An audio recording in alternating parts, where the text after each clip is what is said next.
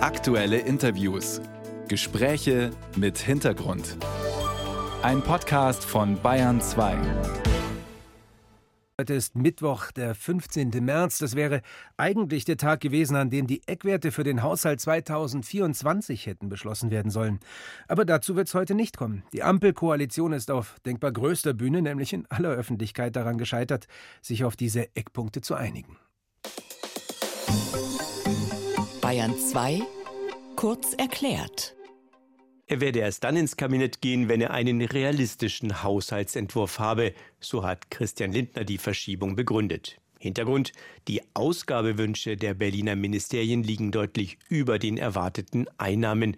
Und das, obwohl die Steuereinnahmen längst wieder sprudeln.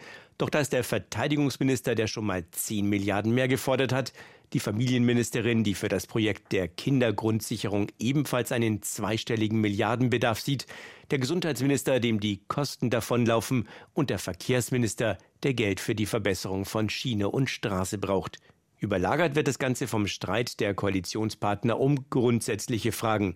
SPD und Grüne könnten sich höhere Steuern und mehr Schulden vorstellen, doch da macht die FDP nicht mit. Vor der Einbringung des nächsten Haushalts ist also noch einiges zu klären.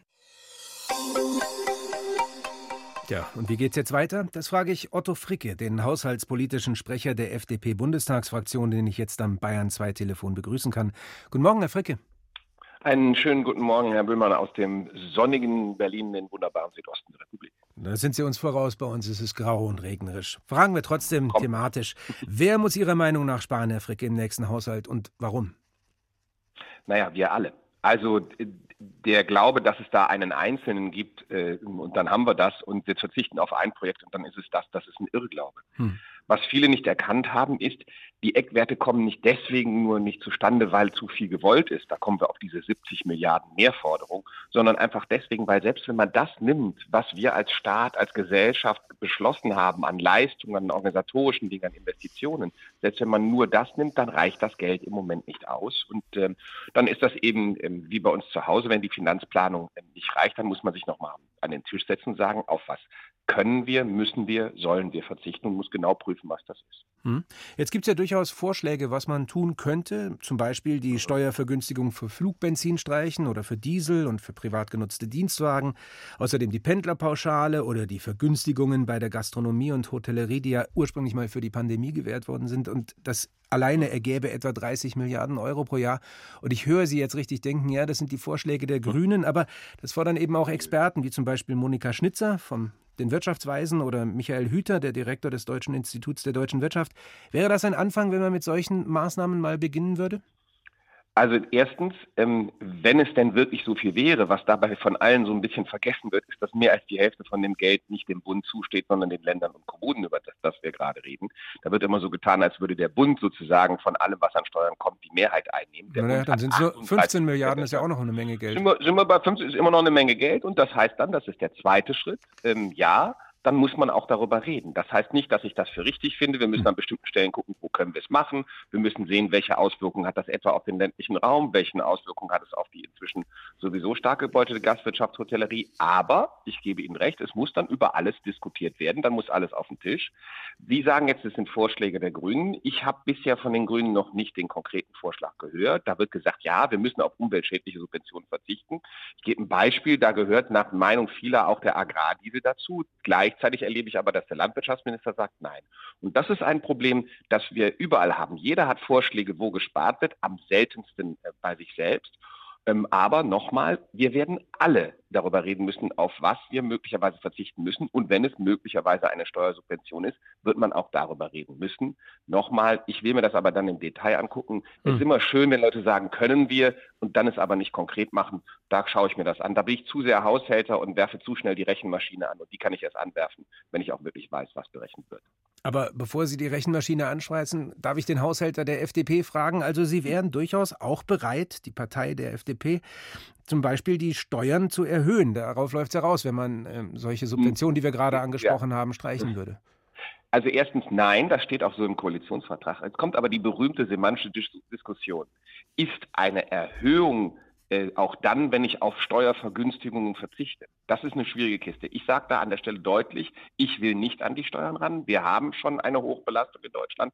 Wir sind an ganz vielen Stellen bei der Frage, wie sorgen wir eigentlich dafür, dass Investitionen kommen? Wie sorgen wir dafür, dass die Leute, ähm, jetzt nehme ich mal die Pendlerpauschale, auch Arbeitsstellen aufnehmen, die weiter weg sind und nicht überlegen müssen, wie viel kostet mich denn dann eigentlich die Fahrt, wo ich eben keine günstige Möglichkeit habe, dahin zu kommen. Hm. All das muss man da reinnehmen. Das heißt nur, ich sage, Erstens, es muss alles in den Topf, das gehört dazu. Nochmal, wie es bei jedem Privaten auch ist, wenn das, wie heißt es so schön, am Ende des Monats kein Geld mehr übrig ist. Und zweitens sage ich dann aber auch, aber man muss genau gucken, welche Auswirkungen das sind und nicht einfach nur pauschal sagen, ich bin für Kürzung von irgendwas, sondern dann ganz konkret sagen, was bedeutet beispielsweise in Bayern eine Kürzung der Pendlerpauschale ja. im weiten ländlichen Raum und dann muss man das sagen und dann muss man dazu stehen. Aber so allgemein das ist immer schön, ähm, aber sage ich ehrlich, das ist keine Haushaltspolitik, das ist wünsch dir was und das passt nicht zum Haushalt. Also Herr Fricke, wenn wir dann jetzt eins aus unserem Gespräch gelernt haben, dass dann, dass es wirklich noch viel Gesprächsbedarf gibt, dass ja. die Koalition bis jetzt nicht, nicht einigen konnte, das ist nicht ungewöhnlich, aber nicht ja. unbedingt ein Beinbruch, sagen wir mal, das hat es öfter schon mal gegeben. Aber am 21. Ja. Juni, da soll das Kabinett ja den Haushalt dann verabschieden. Wird das klappen?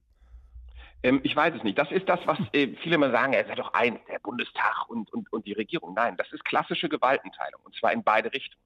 So wie jetzt die Regierung in ihrem Bereich, man sagt so schön Arkanum, das miteinander klar macht in Gesprächen zwischen den Ministern, wo es eben einige gibt, die sehr konstruktiv sind und andere, die weniger konstruktiv sind. Ähm, so ist es dann auch so, wenn dann im Juni, Juli, hängt davon ab, wie das zeitlich jetzt hinkommt, der Entwurf, wohlgemerkt der Entwurf des Haushaltes vom Kabinett beschlossen wird, dann kommt ja eigentlich die wirklich entscheidende Phase. Ja. Viele sehen das jetzt so, dass die Regierung beschließt äh, den Kabinett, äh, den, den Haushalt. Nein, wir sind in der Demokratie, da entscheidet immer noch das Parlament über den Haushalt. Und ich kann das nur sagen, wie es im letzten Jahr war für den Haushalt 23.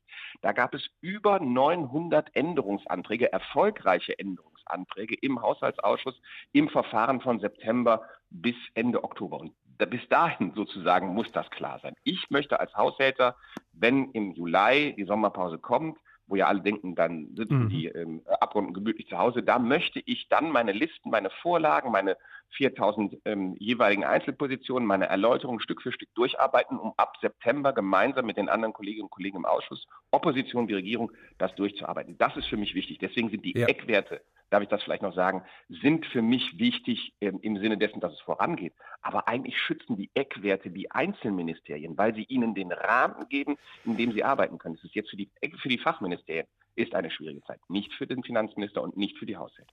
Sagt der haushaltspolitische Sprecher der FDP-Fraktion Otto Fricke im Gespräch mit der Bayern 2 Radiowelt. Herr Fricke, vielen Dank. Ich bedanke mich und wünsche einen schönen Mittwoch.